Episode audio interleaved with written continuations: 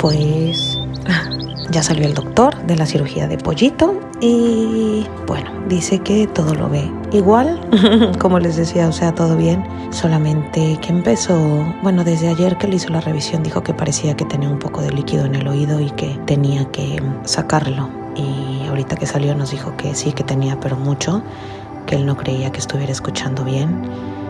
Eh, del lado derecho y en el lado izquierdo también tenía y le sacó líquido de los dos lados y parece que en México, no, no parece, en Houston en dos semanas, tres semanas tenemos que ir a, revisión con otro otorrino para que le vuelva a revisar los oídos y ver si tiene otra vez líquido, porque parece que, es algo que es una constante.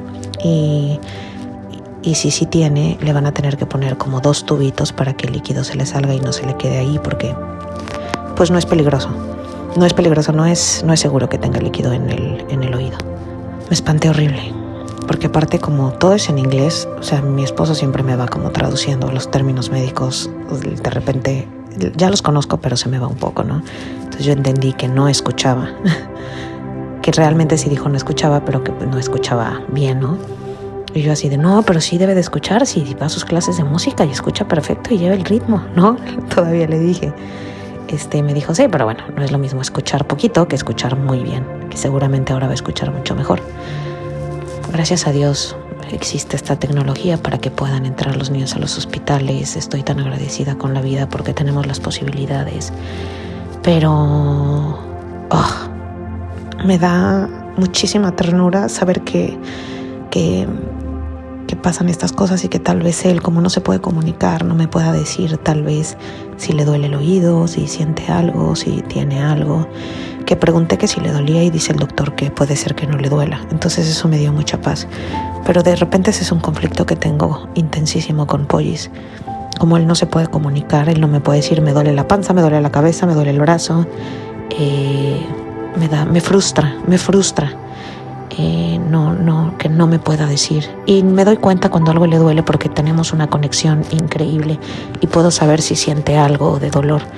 Pero no saber exactamente qué siente, me, la verdad me deja desarmada y me deja tan vulnerable ante todo, ante su dolor, ante mi dolor. Pero bueno, tenemos la oportunidad de hacer estas cosas y, ayudarlo a que tenga la vida más bonita posible, que lo hemos logrado estos siete años. ¿No? Gracias por acompañarme. Sábado 23 de abril. ¿De abril? Sí, de abril. Ay, ya no sé en qué mes vivo. Oigan, ya estamos regresando a la realidad. Después de una semana entre cirugías, vacaciones, maratones, Boston, regresamos a Houston. Eh, Luca estuvo unos días con los abuelos. ¿Les pasa? ¿Por qué cuando los hijos se van con los abuelos regresan? ¿Cómo les explico? Más mal portados que nunca. No, no, no, no, no, no, no, no, no. Regresar a la, a la rutina es una locura. Tratar de que se levante, coma, eh, desayune, se siente. Eh, llegué y bueno, no se me quería despegar un segundo. Me da tanta ternura, tanta ternura esa parte, porque pues obvio siente que lo dejé y nos fuimos con su hermanito. Pero bueno, así es esto. Señoras y señores ahora a poner límites otra vez, porque obvio los abuelos solo vienen a consentirlos, no hay de otra.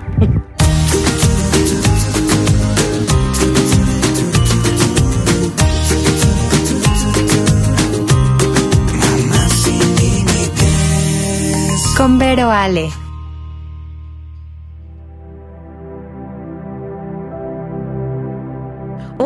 ¿Cómo están? Esto es el podcast Mamá sin Límites y estás aquí porque sé que eres exactamente eso, el título de este podcast, Una Mamá sin Límites. Comenzamos. Capítulo 15.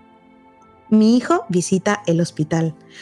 Ay, mamás, mamás, mamás, si me siguieron en Instagram, sabrán que la semana pasada fue una locura entre el maratón de Boston y que nos fuimos porque el sueño de Juan, mi esposo, era correr el maratón de Boston.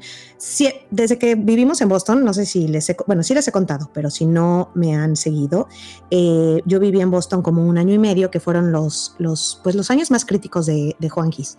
Entonces, una vez nos tocó el maratón allá y Juan y yo, que somos corredores apasionados. Yo no tanto como él, ¿verdad? Yo solamente en mi vida he corrido un maratón y prometí no volver a hacerlo, aunque después de verlo correr este, como que me dieron ganas otra vez, pero bueno, todavía no estoy decidida.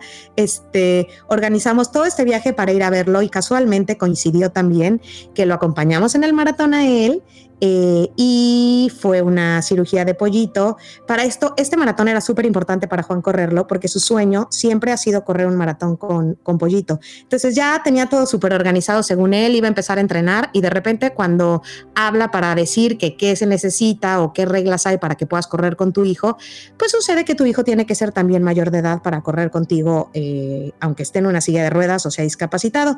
Entonces nos tendremos que esperar todavía unos 11 años más, si es que Dios nos presta apoyito esos 11 años más para que Juan pueda correr y cumplir su sueño de correr el maratón de Boston con, con Pollis. Y bueno, después del maratón y de todas las emociones que les estuve compartiendo, eh, ya saben, los gritos, las porras, correr de un punto a otro para poder ver al papá y motivarlo en los momentos más difíciles. El maratón fue el lunes, el martes fuimos a nuestra visita preoperatoria al, al Boston Children's Hospital, eh, que, ay, que tiene un eslogan aparte, padrísimo, en español es en donde la gente viene a buscar respuestas. Eh, lo acaban de poner hace como dos años ese eslogan y en cuanto lo leí se me salieron unas lagrimitas porque recordé cuando no sabíamos que tenía pollito y, nuestro doctor en México, Gregory Torres, que, ha estado invitado también en este podcast, eh, nos dijo, no sigan aquí en México, no tenemos respuestas, no sabemos qué tiene su hijo. El mejor lugar eh, donde están los mejores doctores eh, que se encargan de casos súper especiales es en Boston, vayan a Boston. Y Juan, como siempre les he contado, mi esposo es así un intenso, entonces desde el día que le dijo Gregory eso, eh, trató de aplicar, porque aparte no cualquiera puede ir a ese hospital y más en casos así de complicados, aplicas, te piden es muchísimo trabajo, no se imaginan, no se imaginan. Te piden así como el, pues el libro de desde que nació tu hijo, ¿no? De cómo nació, que nació, que tenía, que no, las opiniones de todos los doctores. Eh, mandamos como literal un libro de muchísimas páginas eh, y ahí empezó pues nuestro peregrinar, ¿no? Entre que veían que tenía, lo mandaron a diferentes especialistas y un doctor, el doctor Rabar, que es un otorrino laringólogo súper conocido de Harvard, que está ahí en el Boston Children's. Eh, en el Boston Children's Hospital trabajan todos los doctores que estudiaron en Harvard y ahí es donde hacen creo que se llama como su pasantía, ¿no? Eh, y ahí es donde aplican también, pues, como todos los experimentos de, nuevos estudios, de nuevos medicamentos. Es, como mucha ciencia. No, no les quiero explicar mucho porque tampoco tengo todo, todo así como súper fresco y, y, toda la ciencia, ¿no? Así que lo puedo explicar cómo es el proceso, pero es lo que yo he ido aprendiendo en estos años que he estado ahí, ¿no? Y el doctor Rabar pues decidió tomar el caso de mi hijo. Este, y pues la primera vez que íbamos se suponía que íbamos solamente por una cirugía que era reconstrucción de tráquea según la información que él tenía. Y bueno, así especialista tras especialista nos, nos fueron diciendo que pues que no era solamente una reconstrucción, que parecía que había algo más y después vimos al genetista y nos dio como cinco opciones de, de, cinco enfermedades genéticas que podía tener, que sonaban muy duras y muy fuertes, y le hicieron los estudios que aparte tardan mucho, eh, y después vimos a todos los especialistas. De hecho, estuvimos internados tres meses en ese hospital. Y el título de hoy, eh, que es Mi hijo visita el hospital, eh, es justo en esta última visita con, con Pollito, que ya tengo como más tiempo para pensar, para sentir, para analizar mis emociones, para, para ver que cada que entra, entra Pollito a un quirófano, eh, pueden pasar los años y, siempre siento el mismo miedo, siempre. Eh, y aunque es como la angustia también un músculo y la aprendes a trabajar y la aprendes a controlar como mamá, em, pues siempre te da el mismo miedo. Em, llevarlo, ponerlo en la... Ahí te dejan que entres hasta el quirófano y, le agarras la manita y le ponen eh, la anestesia y tú ves cómo se duerme y cómo se le empiezan a ir los ojitos. Y es muy puedes no hacerlo, pero para mí es como una súper responsabilidad que lo último que vea a mi hijo siempre sea su mamá y que así como él echa un chorro de ganas, pues aunque sea doloroso ver cómo cierra los ojos con la anestesia, quiero que siempre sepa que estoy ahí con él y que lo último que vea sea yo luchando con él cada batalla que él tiene que, que luchar. Por el COVID ahora ya no te dejan acompañar a, tu hijo hasta el quirófano, pero, pero esta vez se lo llevaron como niño grande, se lo llevaron en, la, en, la, en, la, en la cama, en la camilla, hasta el quirófano y pudimos ver cómo, cómo se lo llevaban los tres doctores, nos despedimos de él y... Ah, pues nunca estás listo para eso, creo. Eh, es un proceso y quería compartirla con ustedes porque tal vez mi caso se escucha muy, muy, muy dramático, ¿no? Eh, les digo, hemos pasado por más de, creo que 50, 60 cirugías, no quiero mentir, de, de pollis y esas 50, 60 veces lo han tenido que dormir em, y, y ya es un músculo que tengo un poco desarrollado, pero Luca, que tal vez nada más va de repente a una vacunita, pues también le lloro con él y también siento feo. Y seguramente a ustedes, mamás, les pasa lo mismo. Cuando les toca ir al, hospital y, van por una vacuna y ven que pican a su hijo y que son como tan chiquitos, tan vulnerables, tan bebés y que les tiene que doler, pues nos duele. Y luego no sabemos ni cómo explicarles y luego no sabemos ni siquiera cómo explicarnos a nosotras mismas. Yo me di cuenta esta vez que salí del hospital que salí de un genio de la patada y no entendía por qué estaba de malas. Entonces, eh, eh, estoy segura que ustedes salen del doctor y, si de último minuto el doctor le dice, oigan, ¿qué creen? Este, le tienes que dar tal medicamento, pero le va a caer mal a la pancita o lo que sea, pues te molesta. O si te dice, bueno, ¿qué creen? Que no se van, aunque sea algo ligero y algo sencillo, van a tener que pasar aquí la noche. Eh, es, es, es un drama, es un drama, es difícil, claro que es difícil. Eh, entonces no quiero solamente hablar como de algo específico, como, ay, qué duro, ¿no? Mi hijo se que lleva 50 cirugías o 60 cirugías. Quiero que vivamos esto de mi hijo visite el hospital desde una visita para una vacuna y que una profesional eh, que sabe que nos puede acompañar en este proceso, que nos puede enseñar a cómo acompañar a nuestros hijos, cómo ser fuertes o cómo no ser fuertes o simplemente qué tenemos que, que, que hacer en este caso. Nuestra invitada del día de hoy es Javiera Gómez Pimienta. Ella es directora general y fundadora de AMPH.mx, que es la Asociación Mexicana de Psicología Hospitalaria, fundadora de SpecialPlay.mx, que son unos juguetes que seguido eh, les enseño en mi, en mi cuenta de Instagram, me encantan, eh, y es una marca de juguetes psicoeducativos. Tiene maestría en psicología clínica y de salud. Ella también es escritora, les recomiendo mucho este libro, El hermano de Magda visita el hospital, hablando de estas visitas al hospital. Y muchísimas gracias Javiera por acompañarnos otra vez.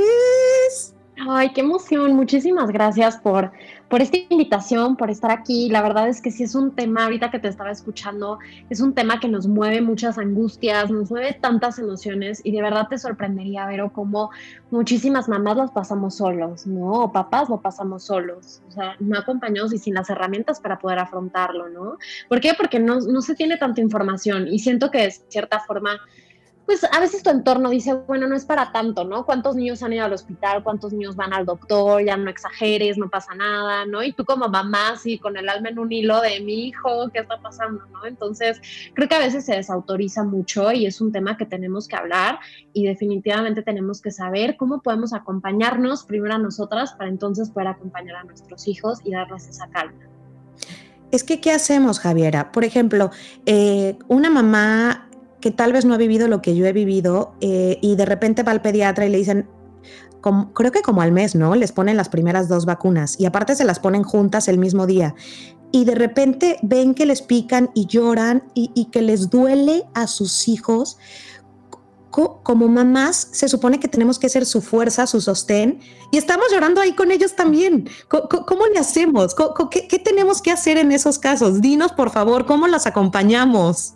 Es que es súper difícil, pero siempre les digo a mis pacientes y se ríen cuando digo esto, pero cuando te enteras que estás embarazada, es como si ya te metieran un chip de angustia y de culpa todo el tiempo, ¿no? O sea, siempre digo que las mamás eh, o sea, nacemos con culpa porque de verdad que cada cosa que hace el bebé, cada cosa que haces tú te da culpa y te da angustia y qué va a pasar, etcétera, ¿no? Entonces, desde el embarazo, seguramente algunos de ustedes se relacionan con esto, desde los primeros estudios estructurales, eh, los ultrasonidos y todo, híjole, es una angustia tremenda de todo va a estar bien, no, qué está pasando, etcétera, ¿no? Entonces, esa angustia es normal, ¿no? O sea, primero hay que normalizarla, o sea, yo creo que no seríamos mamás si no tuviéramos esta angustia de ver a nuestro hijo sufrir y de quitarle el dolor y querer quitarle eh, pues la enfermedad o lo que o por lo cual por lo que está pasando, ¿no? En general. Entonces, es normal esto.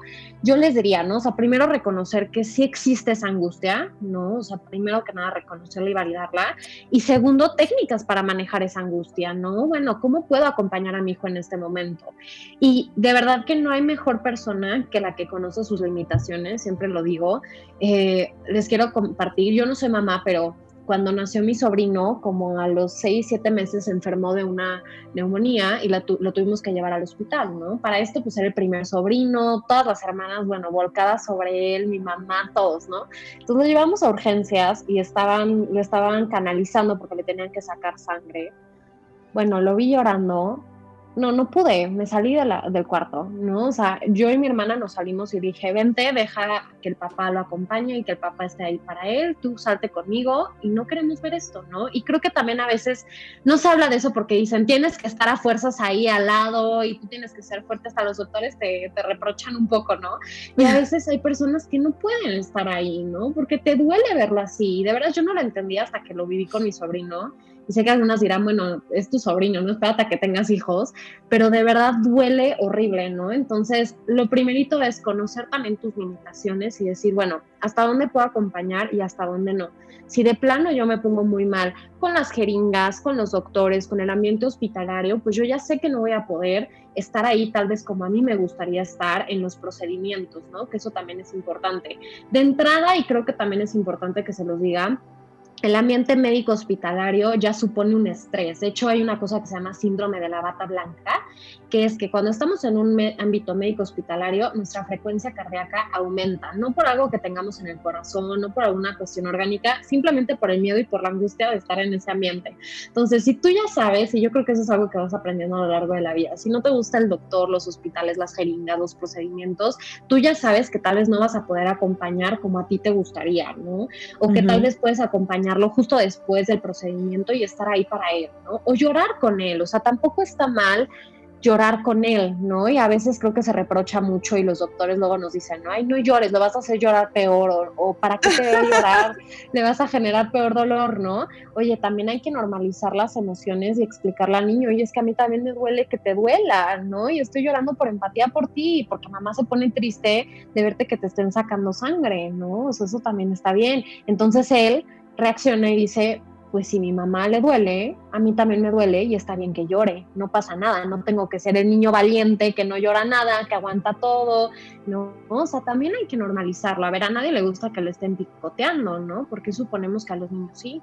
Claro, entonces, acabas de decir algo que, que, que me parece una muy buena idea Sí, tú te saliste con lo que me contabas. Tú te saliste en el momento que viste que lo iban a picar y, tomaste a tu hermana y le dijiste, deja que se quede su papá. Eh, si, si tú eres una mamá que sabes que eres muy sensible para esas cosas, Javiera, se vale decirle a tu esposo o a tu mamá o, o, esa persona que, si ya sabes que te da mucho miedo, uno que te acompañe a alguien, ¿no? Y le van a poner la vacuna y decirle a tu mamá, ay mamá, te puedes quedar tú con él y tú salirte, ¿se vale? Por supuesto que se vale. Es más, eh, creo que es hasta un acto de amor propio el decir, hasta aquí no puedo, ¿no? O sea, es algo que me genera mucho estrés. Entre todos hablamos en la familia en ese momento. Digo, pobrecita mi hermana y mi cuñado, porque estaban yo creo que también un poco engentados de toda la familia ahí. Pero mi cuñado dijo, ¿no? O sea, está bien, yo me quedo con él, no pasa nada. Y pues fue un momento difícil porque además se tardaron siglos en encontrarle la vena, porque estaba muy chiquito, entonces le pusieron el aparato este, estaba llorando, estaba muy bebé, los bebés no entienden, ¿no? Entonces, pues, o sea, fue así como que un despapalle y ya nosotros nos salimos, él se quedó con él, lo canalizaron y ya regresó mi hermana a cargarlo y a darle como esa seguridad, ¿no? Pero también se vale no, no poder cargarlo en ese momento. ¿No? Y no te sientas, no eres ni peor ni mejor mamá si no lo cargas en ese momento, ¿no? Porque creo que esa culpa de, es que no puedo estar ahí para él, sí estás, ¿no? O sea, creo que los momentos de calidad sí estás, que son antes del procedimiento darle esa seguridad y después, ¿no? Acompañarlo en ese momento. Claro, claro. Me encanta que y estas redes de apoyo, me encanta, perdóname, estas redes de mm. apoyo son súper importantes, ¿no? O sea, tu hermana, tu suegra, este, tu amiga, la tía, la prima, ¿no? O sea, quien sea que te pueda ayudar. Y si no a la enfermera, ¿eh? Tampoco está mal decirle a la enfermera o quien está ahí, oye, me echas la mano, es que la verdad me genera mucha angustia este, este ambiente y no quiero ver que lo lastiman o lo que sea, me acompañas, ¿no? Y también no ver directamente los procedimientos. A ver, yo tampoco digo, en este caso de mi sobrino me sorprendió porque yo soy muy morbosa, de hecho yo quiero en medicina, o sea, a mí me encanta todo eso, pero con mi sobrino no pude, no aguanté. Pero con otras personas a mí no me molesta ver la jeringa, ver todo el procedimiento, cero me molesta. Entonces, también si a ti te molesta y demás, pues no voltarlo a ver, o sea, no a fuerzas tienes que estar viendo así qué le están haciendo de peapa, ¿no? Sino que acompañarlo, voltearte tantito la cabecita, acompañarlo, estar ahí para él si puedes. Y si no, de plano sí pedir ayuda, ¿no? ¿Sabes qué pasa? Yo justo ahorita, eh, la semana pasada descubrí en mi terapia que llevo muchos años haciéndome súper valiente. Y creo que ese es un distintivo de todas las mamás, que siempre somos valientes y siempre tenemos que ser valientes. Y eso tiene consecuencias muy graves. Cuando ya llevas pon tú como yo, cinco años, seis años, que es una tras otra, que soy valiente, que soy valiente, que según yo soy valiente, que no pasa nada, no pasa nada, no pasa nada, aquí está la mamá, sí, te acompaño al quirófano, salgo, no lloro, que no me vean mal. Son consecuencias a largo plazo durísimas, o sea, de, muchas cosas que pueden pasar, ¿no? Entonces, si, si no estás lista, se vale y, permitámonos y, y chance de hoy no, hoy no, hoy no, hoy no soy lo suficientemente fuerte para estar. Ma, me acompañas a las, a las primeras dos vacunas de mi hijo y aparte supongo que los primeros meses, aparte del bebé, estamos súper sensibles, estamos peor. Que te acompañe la bolita, me parece una idea maravillosa. Y ella que ya tuvo tres hijos, cuatro hijos, dos, uno, ya lo vivió muchas veces. Entonces ella lo va a poder acompañar de, de una, de una mejor manera, ¿no? Sí, sí, totalmente. Y esto que comentas es súper importante. Creo que tenemos muy arraigado a la cultura, ¿no? Que la mamá siempre es la que tiene que estar ahí. No se, no se pone tanto la carga al papá, se le pone de manera diferente, ¿no? Como esta cuestión más de tu apoya a la mamá, esta cuestión más económica, tradicional, ¿no? Y la mamá siempre es la que el hijo está mal, corran por la mamá, ¿no? Y ahí va la mamá, y la mamá, y la mamá. Y siempre me gusta usar esto, esta analogía, ¿no? O sea, no puedes ayudar a alguien si no te ayudas primero a ti, y eso incluye a los hijos. Y es muy duro saber eso, ¿no? O sea, el primero tú ponerte la máscara de oxígeno, para entonces después ponérsela a tu hijo es súper importante, ¿no? Entonces, si, si no pasa nada, si un día dices, me siento rebasada por esto, o tengo un miedo tremendo, de lo que vaya a suceder mañana, porque además en esos momentos del hospital, digo, tú, tú eres la experta, ¿no? Tú nos dirás, pero hay una angustia y un dolor y una incertidumbre tremenda que dices, híjole, no sé, no tengo nada seguro, ¿no? O sea, hay una falta de control también como mamá que dices, híjole, si yo me estoy sintiendo así, ¿cómo le transmito esto a mi hijo y cómo le doy esa seguridad si yo no me siento segura, ¿no? En la situación. Claro, claro, claro. Sí, sí. Es, Aparte, los doctores tienen que, antes de que pase cualquier cosa con tu hijo, tienen siempre que contarte lo peor. Entonces entras todavía en más ansiedad. Y esa idea de mi hijo es una extensión de mí, entonces va a sentir mis nervios, entonces va a sentir mi miedo. No, no, no, no, no. Yo tengo que estar muy bien, que me vea segura, que me vea bien. Eh, de, repente te, te da más angustia y te da más miedo y se vale, como dices tú, eh, pues que se te salga una lágrima y decirle, ay, estoy, como dices, eso es lo que, lo que dijiste hace rato me gustó mucho, estoy tan nerviosa como tú, eh, ¿no? Poner en palabras tus emociones y no que vea que te ocultas, porque hasta le vas a enseñar a ocultar sus emociones. Sí, 100%, ¿no? Y darle herramientas de cómo tú manejas esos nervios para que él también aprenda a manejarlos, ¿no? Por ejemplo, si no puedes estar ahí en ese momento de vacunas o lo que sea, una herramienta que seguro les puede ayudar son los peluches. Digo, en, un ámbito, en un ambiente hospitalario es más difícil porque luego no te dejan entrar peluches, ¿no? Pero bueno, peluches, un símbolo, una muñeca, este, yo qué sé, un carrito, ¿no? O sea, algún juguetito que vea que le gusta al niño, poder decirle, bueno, cuando te sientas con miedo y demás, este carrito se va a llevar tu miedo, ¿no? Entonces cuéntale los miedos que tengas, ¿no? Entonces se los va a llevar y te va a acompañar. Cuando te esté doliendo mucho, abraza al, osito de peluche y vas a ver que se te va a quitar un poco más fácil. Y algo tan importante, Vero, antes de que se me olvide, no hay que mentirles a los niños. Esto es súper importante, ¿ok? Muchas veces como mamá le dices, no, no te va a doler, ¿no? Y claro que duele, oye, una vacuna duele, a cualquier adulto le duele porque a un niño no le dolería, ¿no? Entonces, no ocultarles información porque entonces el niño se va a sentir engañado y resentido porque va a decir, oye, me estás engañando, me dijiste que no me dolía y hoy traigo un moretonazo y sí me duele, ¿no? Entonces, sí explicarle, sí te va a doler, pero va a pasar rápido, ¿no? O sea, va a ser un piquete rápido, vamos a contar hasta 10 en lo que está el, el piquete, vamos a distraernos, etcétera. Y ahí podemos aplicar diferentes técnicas de manejo del dolor con los niños, que no a fuerza son eh, medicamentos, ¿no? Las principales técnicas de manejo del dolor son distracción, ¿no? Distracción cognitiva, que ahí lo podemos distraer a través de canciones, cuentos, juegos, juguetes. De hecho, por eso seguramente tú lo viste en el hospital, por eso tienen luego ludotecas, juguetitos y demás para los niños, ¿no? Porque cuando se distraen, ponen atención en algo más que no es su cuerpo y que no es el dolor que están sintiendo. Otra técnica es la relajación la relajación ayuda a que el cuerpo se relaje, vaya la redundancia, y que no se tense. Cuando estamos tensos, la percepción del dolor es mucho más intensa y más fuerte. Por eso luego nos dicen, ponte flojito cuando te van a vacunar y tú así, ¿cómo me puedo poner flojito si sé que me va a entrar una, una inyección, no? Pero bueno, sí definitivamente ayuda. Ahí podemos aplicar diferentes técnicas de respiración, ¿no? Que puede ser la simple como vamos a inhalar, sostén, exhala, ¿no? La de, eh, por ejemplo, para niños, el hacer como si estuvieras oliendo una tacita de café, ¿no? O de chocolate caliente. Se dice, inhala, sostén, sopla la taza de caliente, de chocolate caliente. Entonces lo exhalan fuerte, ¿no? Y eso les va a ayudar un poquito más a relajarse. Otra técnica también son los cambios de temperatura, que eso ayuda a las sensaciones del cuerpo. Entonces, por ejemplo, una em, agua fría en alguna toallita, ¿no? Que se lo puedas poner en diferentes áreas del cuerpo. Eso también les puede ayudar como a distraer un poco su sensación, ¿no? Como que ahí el cerebro entra un poco en, eh, pues en shock porque dice, como me está doliendo, pero tengo otra sensación, entonces enfoca más en la otra sensación. Ajá. Ajá. Ay, eso no lo sabía. Sí, les ayuda. O un hielo. Si, estás en casa, un hielo es lo mejor. ¿no? Igual para momentos de mucha ansiedad y angustia. Entonces, cuando pasan estas cosas y el niño te ve modelándole estas herramientas que mamá está aplicando y que además estás aplicando con él para manejar el dolor, híjole, es un alivio tremendo, ¿no? Porque no nada más dices, bueno, te va a doler y a ver cómo le haces con tu dolor, ¿no?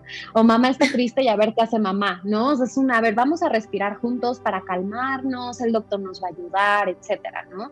Porque luego, aunque tú como adulto sepas que es lo mejor para ti, a ver, ¿no? Tampoco hay que, hay que engañarnos a nosotros mismos. Nosotros como adultos sabemos que a veces una cirugía o un procedimiento y demás es lo mejor para nosotros, pero aún así nos da miedo, nos da angustia, nos genera este enojo, ¿no? El decir, ah, qué pereza, me tengo que operar, qué flojera, ¿no? Me va a doler, etcétera. Y pasa lo mismo con los niños, ¿no? A veces creemos que los niños viven en su mundo de fantasía y que nunca se van a dar cuenta. El niño se da cuenta, ¿no? Entonces vamos a tratar de explicarle, o sea, el chiste no es ocultarle, sino explicarle por qué estamos en el hospital, qué va a pasar, etcétera. Y antes de iniciar el programa lo platicábamos, pero que también es importante. Cuanta más información tiene nuestro cerebro, información bien dada y certera, menos hay angustia, ¿no? Baja ese nivel de angustia.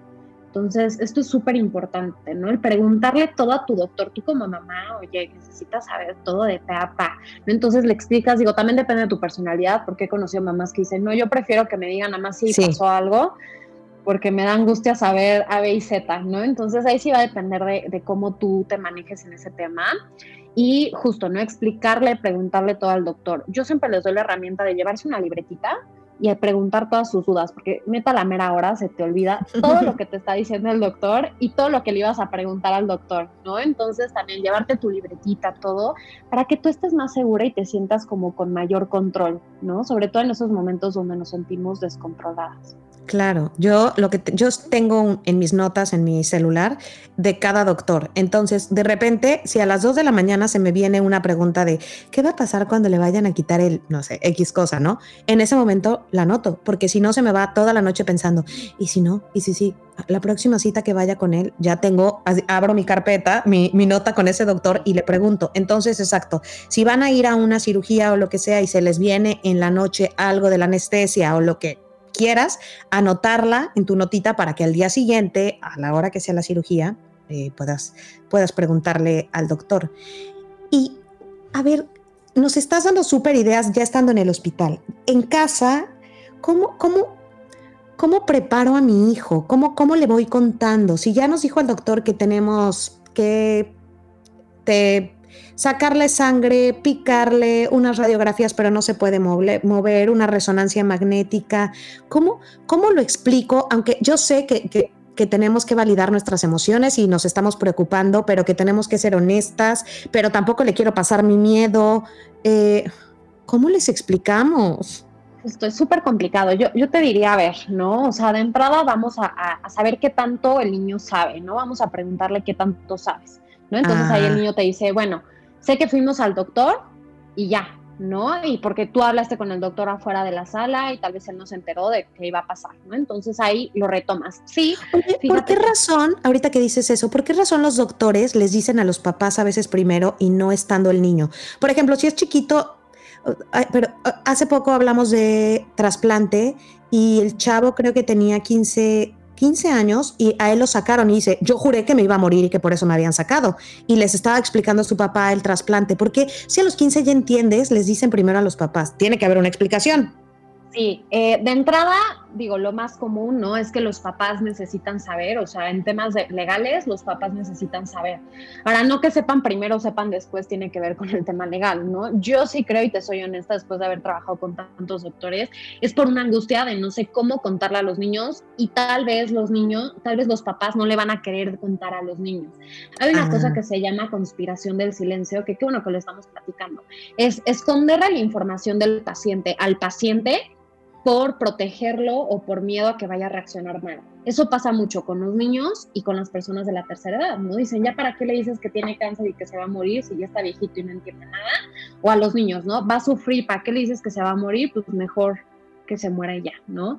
Y nuestra intención es, es, muy crudo, ¿no? Lo que estamos diciendo, pero nuestra intención de la conspiración del silencio es proteger al enfermo o al proteger al paciente, pero lejos de protegerlos se han, se han eh, hecho muchísimos estudios que dañan al paciente y la dignidad del paciente, ¿no? O sea, hay formas de explicar la información. Ahora, obviamente un niño de 4 o 5 años que va a pasar por una cirugía no le vas a contar, pues sí, va a agarrar el bisturí, te va a cortar la piel y va a ver tu sangre, o sea, a ver, también hay formas de explicarle a los niños lo que está sucediendo, ¿no? Entonces, yo te diría, lo principal, pregunta qué sabe el niño, de ahí retomas y dices, ok, va a pasar esto, ¿no? Le explicas lo que va a suceder en un futuro, le explicas con palabras que él puede entender y de acuerdo a su edad de desarrollo, ¿ok?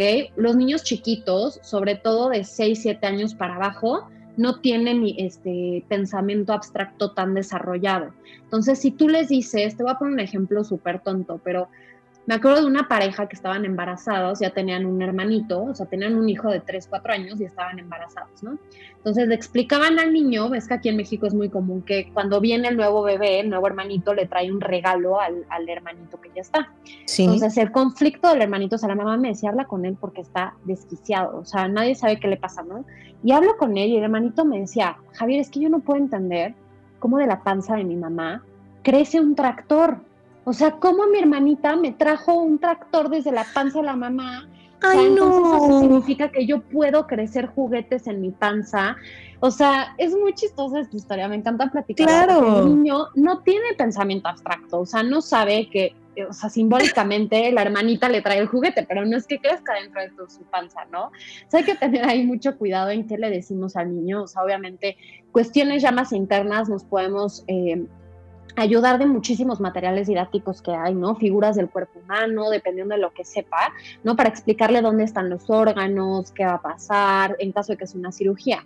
En caso de que sea que te saquen sangre, pues explicarle, ¿no? Van a, entrar, van, a meter una pequeña agujita que va a entrar a tu vena, te van a sacar un poquito de sangre y esa sangre la van a mandar al laboratorio para ver qué, para estudiarla y analizarla y que el doctor sepa qué, qué va a pasar, ¿no? Entonces, explicarle de acuerdo a su edad de desarrollo y darle chance a preguntar, ¿ok? Eso es súper importante. Aunque para nosotros sean preguntas tontas, para el niño realmente se conflictúa, o sea, para el niño sí es importante esa pregunta, ¿no? O sea, y puede ser, me voy a quedar yo sola con la enfermera y voy a estar solo mientras que me sacan sangre, o puede ser, me voy a desangrar ¿no? Claro. sacan esa sangre. Y, para nosotros dirías, y es más, también nuestra reacción, hay que cuidar nuestra reacción, porque si le hacemos burla, pues menos nos va a querer preguntar todas sus angustias, fantasías y miedos, ¿no? O sea, tenemos que validarlo y decir, no, mi amor, a ver, ¿no? Tu cuerpo tiene mucha sangre, te van a sacar un tubito chiquito, te va a doler al principio, vas a sentir un piquetito, pero ya después contamos hasta 10 y se va a pasar el dolor, ¿no? O sea, como que explicarle de acuerdo a su edad y responderle esas preguntas, tener esa apertura. Claro, claro. Oye, y a los hermanos, ahorita que estás diciendo explicar, por ejemplo, yo esta vez Luca tiene tres años, seis meses más o menos. Y fue así, eh, la verdad es que no me lo puedo llevar a un hospital y que esté ahí con su hermanito acompañándolo, entonces se fue con los abuelos y llegué y era un enojo de ¿por qué, ¿por qué se quedan con mi hermano y a mí me mandan con los abuelos? Entonces es que tuvo una cirugía y mira el oído y le hicieron esto y le explico y todo. Siento, a los tres años el pensamiento es abstracto, ¿no? Eh, él no, siento que no entiende, eh, para él solamente es mi hermano se llevó a mis papás y a mí me mandan con los abuelos. Y obvio se divierte año con los, años con los abuelos, pero eh, toda esta semana ha sido una locura porque no se me quiere despegar un segundo. Y si cargo a su hermanito, es así como el drama absoluto de no, solo a mí, solo a mí, solo a mí. Y he intentado explicarle, pero no, creo que no les explicar. No sé, que, tiene que ser una idea muy sencilla, pero ¿cómo lo hago sencillo? No, no, no, lo estás haciendo bien, ¿no? A ver, a esa edad tampoco entienden tanto, no tienen, o sea, a esa edad es más fuerte la emoción que el pensamiento. Entonces, si él se siente enojado, por más que tú le expliques, él va a estar enojado, o sea, y tiene toda la razón del mundo de estar enojado, ¿me explico? O sea, para él sí es, mi hermanito se llevó a mis papás, y a mí me dejaron solo, me explico, se lo siente así. Ahora, obviamente, digo, te, lo platico esto no para que nos echemos al piso a llorar y digamos, qué culpa tremenda de dejarlo, ¿no? Pues también los niños son resilientes y pueden manejar esto, ¿no? Pero a lo que voy es que está bien validar sus emociones, estar ahí para él, tratar de explicarle, así como le estás explicando, ¿no? O sea, tu hermanito tuvo un problema en el oído, lo tuvimos que llevar al hospital, eh, los doctores lo atendieron, estuvieron ahí, etcétera. ¿Sabes qué se me olvidó contarte que ayuda mucho en estos casos? El juego simbólico. El juego simbólico es... Eh, hacer como, es como juego de roles, ¿no? Es como los niños juegan, por ejemplo, a ser mamás, a ser papás, a ser maestros, a hacer todo. El juego simbólico del hospital les ayuda muchísimo. Entonces, explicarle a Luca, ¿no? Mira, ¿por qué no jugamos al doctor? ¿No? Cuando tú vas al doctor, ¿cómo es tu doctor? ¿Qué te revisa? No, pues la panza, la garganta, los oídos, los ojos, los no sé qué. ¿Y qué te pone? ¿Te pone vacunas? Sí. A ver, ¿por qué no me pones una vacuna? ¿No? Y ves que ya hay juegos de, de botiquines de doctor y todo, eso que me fascina, ¿no? Entonces, eso les ayuda mucho y de hecho es normal que después de una cirugía, un consultorio, lo que sea, quieran hacer juego simbólico y como que todo se, se gire en torno al hospital. No se preocupen, porque luego llegan mamás a mi consulta diciéndome, oye, mi niño lleva tres semanas jugando sin parar a ser doctora, o sea, ya, ¿no? O sea, creo que le afectó mucho el haber ido al hospital, pero no, su mente como que lo está elaborando. Y por otro lado, que también es importante decirlo, los niños cuando van o cuando tienen esta experiencia, es que no me gusta decirlo traumática porque no quiero dar como esa falsa idea de que se van a traumar para toda la vida, ¿no? Pero es experiencia intensa, o sea, me refiero con emociones intensas en el hospital, es normal que tengan regresiones de desarrollo. O sea, que algo que ya habían hecho y que ya habían cumplido, de repente se regresionen. Por ejemplo, el de haber dejado el pañal, el dormir toda la noche, el biberón, el chupón, etcétera, ¿no? Es normal, es parte de. Y ahorita que me decías que Luca no se te despega, me sonó como un poquito una regresión de quiero estar con mi mamá todo el tiempo, ¿no? Porque él se sintió no abandonado, pero sí se sintió un poco excluido, entonces es el apapacho y él está aquí conmigo, etcétera. Oye, y para esos casos me sirve tu libro. Cuéntales de una vez de, tu libro, ya que saqué a Luca.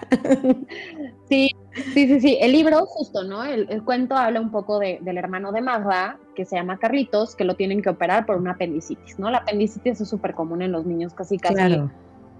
Es del día a día, ¿no? Y, muchas veces no se explica lo que es. Entonces, el caso es que llega Magda del hospital y no está ni su mamá, ni su hermana, ni su papá, ¿no? Me estoy quedando con mi tía, con mis abuelos, qué está pasando, etcétera. Entonces ya la tía se sienta y le platica todo lo que es la cirugía a Magda para que ella pueda entender. Entonces ya no le va platicando, no, pues se duerme Carlitos, es una cirugía, etcétera, ¿no? Y ella le pregunta como, este, ¿y en qué estará soñando mi hermanito, no? Ahorita que está dormido. No sé, vamos a preguntarle, vamos a hacer una carta, vamos a hacer algo simbólico, etcétera. Y ya llega Carlitos del hospital y lo más importante son los cuidados postoperatorios, ¿no? Entonces los papás le dicen a, la, a Magda, oye, espérame, no pueden jugar, no pueden saltar así, o sea, tienen que estar en reposo, vamos a hacer otras actividades, ¿no? Que también luego eso es un poco complicado explicarles, ¿no? El regreso al hospital, es decir, a ver, espérame, ¿no? Vámonos poco a poco, porque tampoco puede hacer tantas cosas como lo hacía antes y estar en recuperación, ¿no? Y ahorita que me estabas diciendo esto, también otro tip esto, esto simbólico de dejarle cosas a los niños les ayuda mucho. por ejemplo, a Luca en ese caso, tal vez dejarle algún peluchito o algo y decir, cuando extrañes a mamá o papá, abraza al peluche y piensa que cada vez que lo abraces es como si yo estuviera ahí para ti y yo voy a estar pensando en ti en el hospital, ¿no? Entonces es como, es como un apapacho para ellos de decir, bueno, me quedo con esto, ¿no? Me quedo con algo de mi mamá, ¿no? Ay, sí. Qué buena idea, qué bonito. Muy buena idea. Oye, entonces justo todo lo que acabamos de platicar tú y yo ahorita en el libro está eh, resumido y aparte explicado perfecto. Entonces, si, si no saben, como yo, de repente, cómo explicarle a Luca eh, que Pollito va a una cirugía, que, va, que mamá va a ir a una cirugía, una operación, leanle el libro y aplíquenlo a lo que estén viviendo, como, como está narrado en el libro, esos puntos que acaba de decir, ¿no? Explicarle, eh, que, que, le haga la cartita o diferentes tipos de detalles, ¿no? Que, que vamos a ver ahí en el libro. Justo, y en la parte de atrás vienen algunas recomendaciones más para papás, ¿no? De qué hacer cuando mi hijo está así, ¿no? Entonces, eso también ayuda un poco porque siento que tú como papá a veces te sientes, pues justo sin armas, ¿no? De decir, híjole, ¿qué hago? Pues ahorita que, que, mi hijo lo van a operar o va a ir al hospital o le van a hacer algún procedimiento, ¿no? Entonces, eso también nos ayuda, ¿no? Y es importante esto que decíamos, el autocuidado, ¿no? Tú como papá, ¿no? Cuidarte mucho y estar consciente de que pues primero vas tú, ¿no? Y desde las necesidades básicas como ya comiste, o sea, llevas 12 horas esperando a que salga la cirugía y sigues sin comer, ¿no? Vamos a comer algo rápido, un snack, lo que sea. ¿No? Para agarrar energía. Que son cosas que ahorita que lo hablamos podrían ser como dudas, ¿no? Pero de verdad que se te olvida en ese momento, pero tú nos platicarás, ¿no? Pero... Por supuesto, por supuesto. Y sabes qué, eh, recordemos, a, veces sabemos que vamos de visita al hospital eh, unas horas o unos días muy pocos, pero eh, cuando no sabes cuánto tiempo vas a estar o qué tan larga va a ser la recuperación, es muy importante no querer echarte 24 horas con tu hijo todo el tiempo.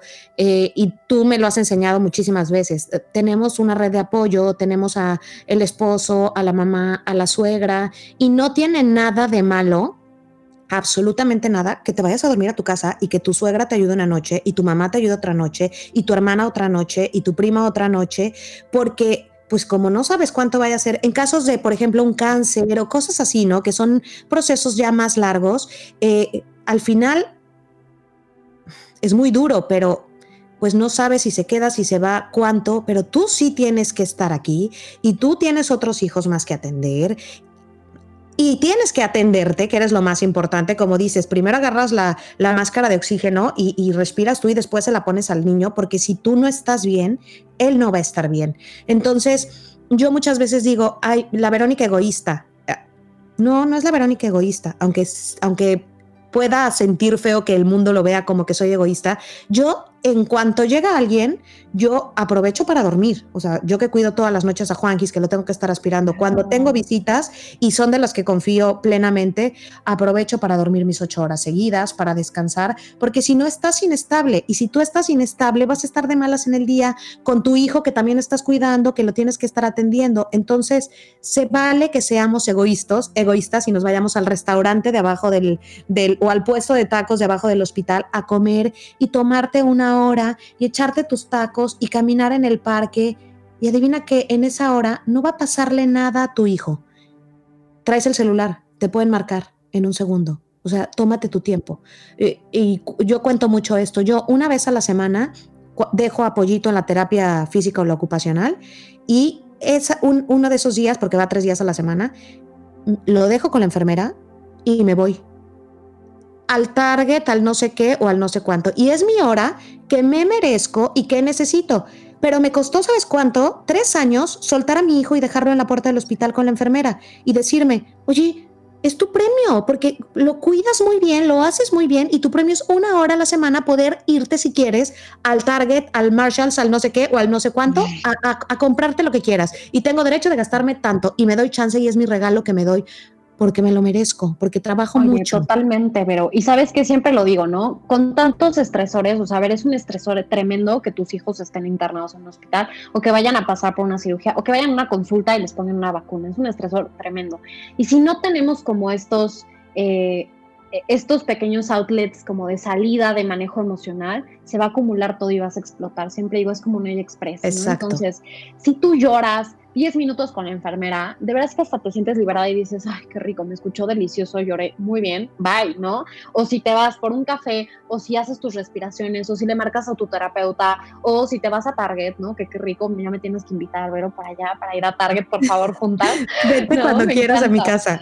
Pero sí, o sea, sí creo que sí necesitas como esos momentos de liberación de estrés, aunque sea una meditación, y siempre les digo, ¿eh? a veces creemos que tiene que ser así, 50 minutos de ejercicio increíble o 50 minutos de una siesta, no, pues una respiración de verdad de 5 minutos que de verdad te cambia la vida y te sientes mejor, ¿no? Y que muchas veces se nos olvida que tenemos que hacer esas cosas para cuidarnos nosotras mismas y entonces poder cuidar a tu hijo, ¿no?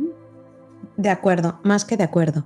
Javiera, entonces, empezamos. Diría paso número uno, cuando voy, sea la vacuna, lo que sea, pero voy a entrar a un hospital, es, si tu hijo ya entiende, explicarle según la edad a lo que vamos, sin mentir. ¿Estamos de acuerdo? Sí, totalmente. Eso para tu hijo. Y como mamá, eh, si te gusta tener información, tener toda la información que se necesita, ¿no? Y si no te gusta tener información, pues tal vez que tu esposo sea el que pregunte o quien quiera que tenga que preguntar, que pregunte. Y si no, no preguntes si a ti eso te hace feliz. Exacto. De acuerdo. Y las técnicas, por favor, repítemelas nada más en resumen, porque me encantaron. Eh, si ya estamos, pon tú saliendo de la operación o vamos a entrar a la operación, me encantó eso de distracción, muy bien, son técnicas de manejo del dolor o de manejo ah, de estrés, ¿no? Distracción cognitiva, ¿no? A través de un cuento, juego, canción, serie, iPad, lo que quieras, ¿no? El iPad, exacto. En temas de atención, ¿no? La relajación a través de ejercicios de respiración o incluso puede ser un masajito que le des en las manos, ¿no? O sea, como distraerlo y relajarlo y el cambio de temperaturas. Ok, perfecto. Y dijiste también juego simbólico. Eso, eso, ah, eso me encanta. El juego simbólico para entender lo que va a pasar y poderlo elaborar, que es jugar al doctor, en, eh, digo, ahorita estamos hablando en el hospital, ¿no? Pero es jugar al doctor, tú ser mamá, ok, yo soy tu paciente, tú eres el doctor o mamá es la paciente, etcétera, ¿no? Y muy importante, cuando estemos jugando al juego simbólico, que a mí se me pasó con mi sobrino, tengo que confesar que caí en eso, para que vean que todas caemos, ¿no? Eh, me inyectó, ¿no? O sea, de mentiritas, y yo le hice un drama de juego, ¿no? Entonces dice, ay, no, me dolió horrible. Y lo pensé y dije, no manches, ya lo estoy condicionando a que le va a doler y tal vez ni siquiera le va a doler tanto. Entonces él me decía, no, no, no duele, tía, no duele. Tú tranquila que no duele, ¿no? O sea, como que él, digo, ¿Ya ves? lo que las enfermeras dicen. Claro. Pero digo, no decirle no duele, pero sí decir, te duele un poquitito y ya, no pasa nada, se quita el dolor, ¿no? Pero tampoco exagerar en ese juego simbólico que luego se nos sale, ¿eh? O sea, es normal eso. Claro, por supuesto.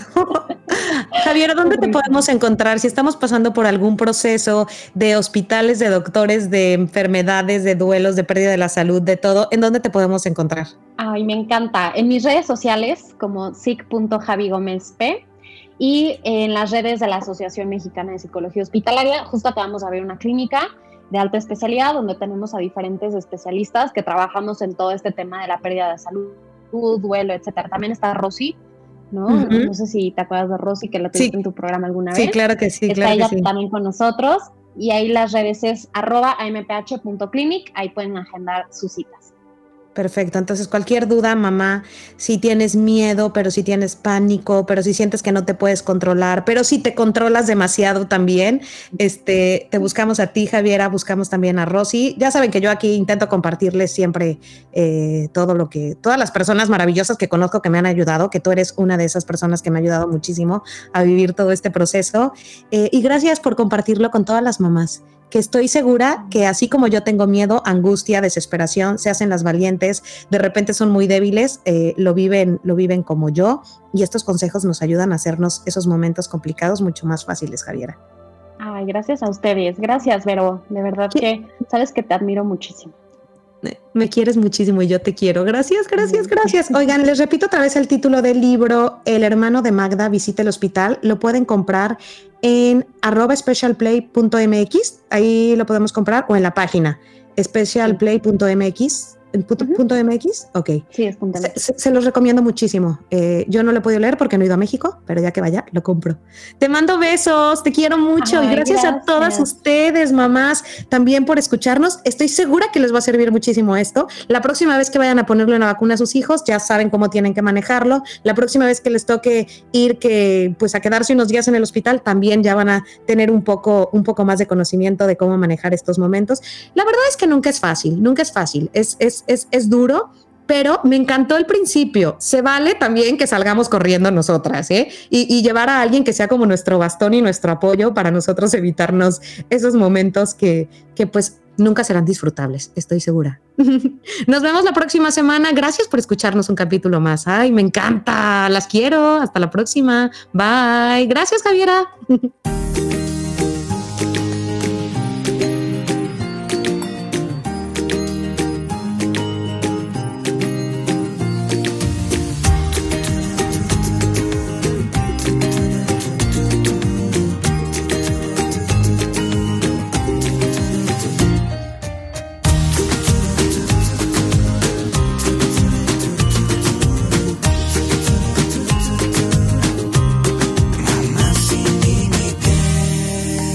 Vero Ale.